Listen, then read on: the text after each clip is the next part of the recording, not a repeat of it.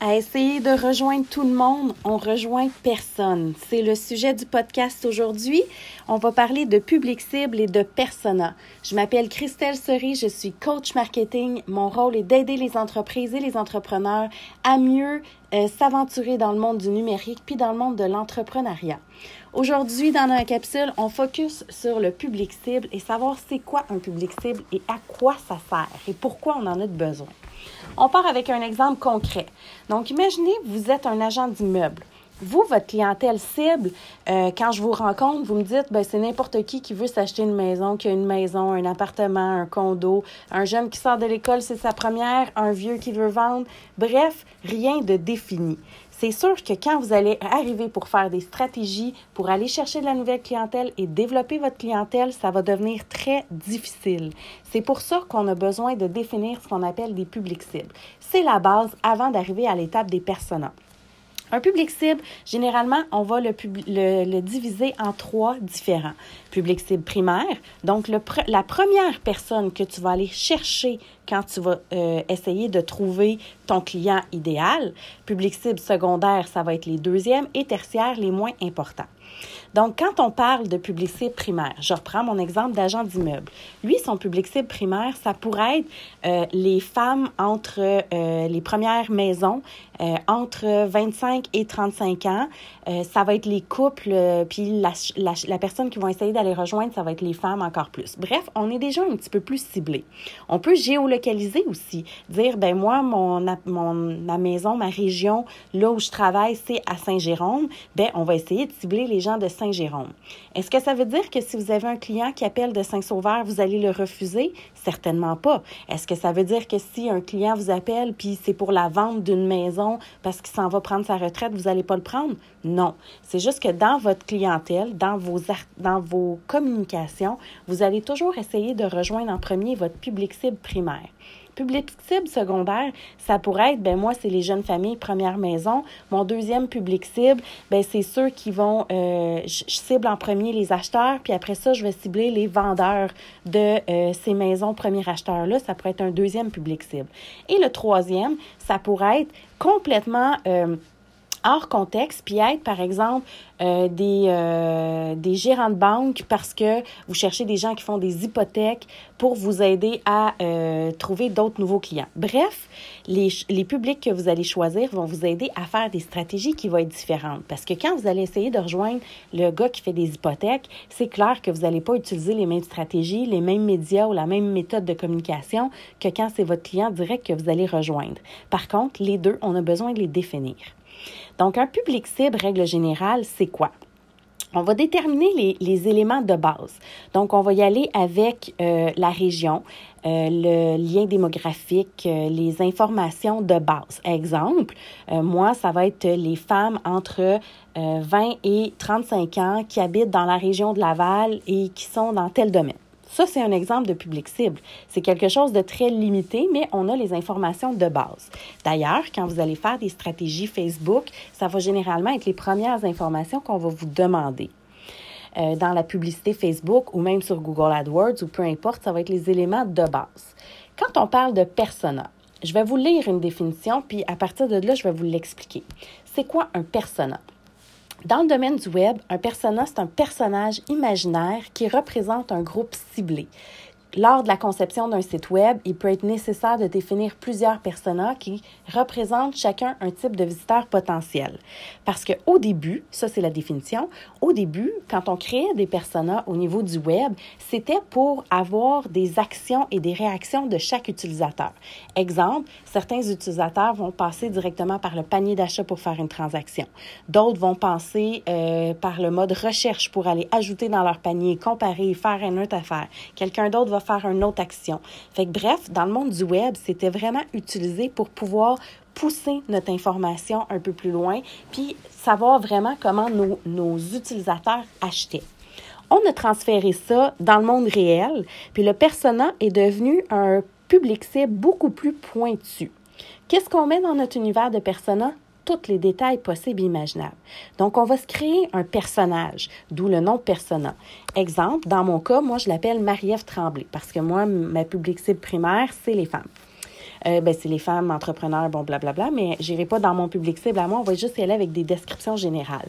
Donc, moi, ma Marie-Ève Tremblay, elle a un nom. Pourquoi elle a un nom? Parce que ça nous permet d'identifier notre persona principal, ça nous permet de lui donner une personnalité et quand on fait des actions, ça va nous permettre de nous dire Marie-Ève Tremblay, ferait-tu, elle réagirait-tu si je faisais par exemple telle ou telle action? Si la réponse est non, clairement, on s'en va pas dans la bonne direction.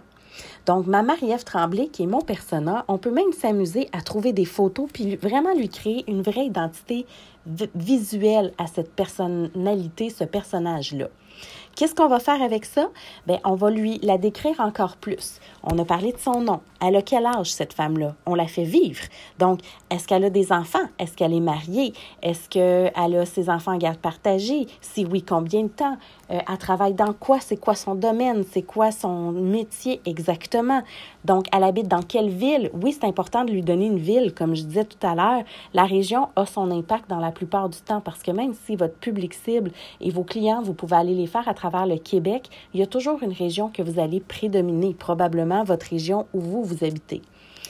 Donc, on continue avec les informations de base, mais on va développer encore plus loin. On va aller chercher c'est quoi ses intérêts à cette Marie-Ève Tremblay-là. Qu'est-ce qui la fait vibrer? Qu'est-ce qu'elle fait de ses journées, cette Marie-Ève Tremblay-là? Pourquoi on a besoin de savoir ça? Parce que ça nous aide à comprendre son comportement et à trouver les actions qui vont faire en sorte qu'on va, qu'on va, ça va nous permettre de la différencier. Exemple, si vous savez que votre public cible, votre persona, c'est une coureuse, c'est une femme qui fait du, euh, euh, de la course le matin, ben on sait que c'est une femme qui est active, qui va peut-être être orientée dans, dans dans un tel ou tel domaine. Bref, ça nous permet de, de contrôler et d'avoir un aperçu de ce qu'elle fait dans une journée type. Fait qu'on on, on détermine sa, comment, qu'est-ce qui la fait vivre? Donc, comme je disais tout à l'heure, les informations de base, sa biographie aussi. Donc, qu'est-ce qu'elle fait? On la fait vivre. On veut son histoire. Est-ce qu'elle est allée à l'école? Euh, elle avait des amis? Qu'est-ce qu'elle faisait dans la vie? Qu'est-ce qu'elle aime faire? Donc, on la détruit, euh, on la détruit, on la décrit, pardon, vraiment le plus précisément possible, exactement comme si vous décririez votre meilleur ami, mais dans son ensemble et pas juste au moment de faire sa transaction. Ensuite, on va créer c'est quoi ses attentes. Pourquoi ses attentes? Ben, est-ce qu'elle aime, par exemple, travailler au calme? Est-ce que c'est quelqu'un qui euh, euh, utilise, par exemple, euh, son PC quand elle travaille? Est-ce qu'elle est plus Mac? Est-ce qu'elle va dans des cafés travailler ou est-ce que c'est quelqu'un qui travaille du bureau? Bref, tous ces éléments du quotidien. Puis, on la pousse aussi selon ce que vous faites. Je vais reprendre mon exemple que je donnais de, de Wi-Fi puis de PC dans un café. Votre public cible, c'est des entrepreneurs qui viennent travailler dans, dans votre café, puis vous, c'est ça que vous avez. Vous avez un café. Quand vous allez déterminer votre public cible, vous allez être capable de dire, ben moi, ma, ma, ma Marie-Ève Tremblay, elle vient euh, deux fois par semaine travailler au café, elle rencontre des clients. Qu'est-ce qu'elle a de besoin, cette femme-là? Qu'est-ce qu'elle fait? Ben, elle se branche au Wi-Fi, c'est la première chose qu'elle fait. Elle cherche une prise électrique pour brancher son laptop. Elle vient chercher un café, puis euh, elle attend que son deuxième, euh, que son client arrive pour venir chercher le deuxième café qu'elle a prépayé. Bon, mettons qu'on est capable d'aller aussi loin dans ces détails-là, ben le café en tant que tel, il est capable de regarder son environnement puis dire moi ce que je vais faire dans mes annonces puis ce que je vais expliquer puis ce que je vais mettre de l'avant, c'est que moi j'ai des prises, mon café a des prises électriques partout, que le Wi-Fi c'est en haute vitesse, que vous avez la possibilité de prépayer vos cafés. Bref, la communication va varier selon euh, le public cible qu'on a été capable de déterminer. En plus, on va aller plus loin dans le, suivi de nos, euh, de nos informations pour notre persona. On va regarder c'est quoi ces, frustrations. Comme je disais, si on reprend l'exemple du café, ben peut-être qu'elle, dans ses frustrations, c'est justement si euh, il y a trop de monde branché à les, aux prises puis qu'elle n'est pas capable de brancher son laptop. Si le, le Wi-Fi n'est pas assez vite puis elle n'est pas capable de bien travailler. Fait que tous ces éléments-là vont être encore des détails pour que le café va avoir besoin pour pouvoir s'assurer de corriger ou de mettre en place une communication efficace pour dire à ses clients qu'eux, ils ont des prises partout. Bref, plus on commence à apprendre notre client, plus on sait qu'est-ce que notre client fait, plus ça va être facile de lui parler comme il faut. On va aussi regarder tous ces traits de personnalité. Donc, est-ce que c'est une personne qui est introvertie, extravertie, créatrice, conservatrice, active ou passive? Euh, est-ce que c'est quelqu'un qui est très social, quelqu'un qui est très isolé? Donc, vraiment au niveau de sa personnalité. Puis, on va pousser encore plus loin à savoir c'est quoi les technologies qu'elle utilise dans le day-to-day. Est-ce qu'elle est sur Instagram, sur Facebook? C'est quoi son type de, de consommation sur ces réseaux sociaux-là? Bref, le persona en gros, c'est vraiment une grosse étude de cas de notre personnage principal, donc de notre client cible potentiel numéro un, dans toutes ses formes. Puis ce que ça permet de faire, ça permet tout simplement à trouver les meilleures actions nécessaires, les meilleurs moyens de communication pour s'assurer que notre client soit bien servi, soit heureux et que nos actions marketing génèrent des résultats puis servent à quelque chose.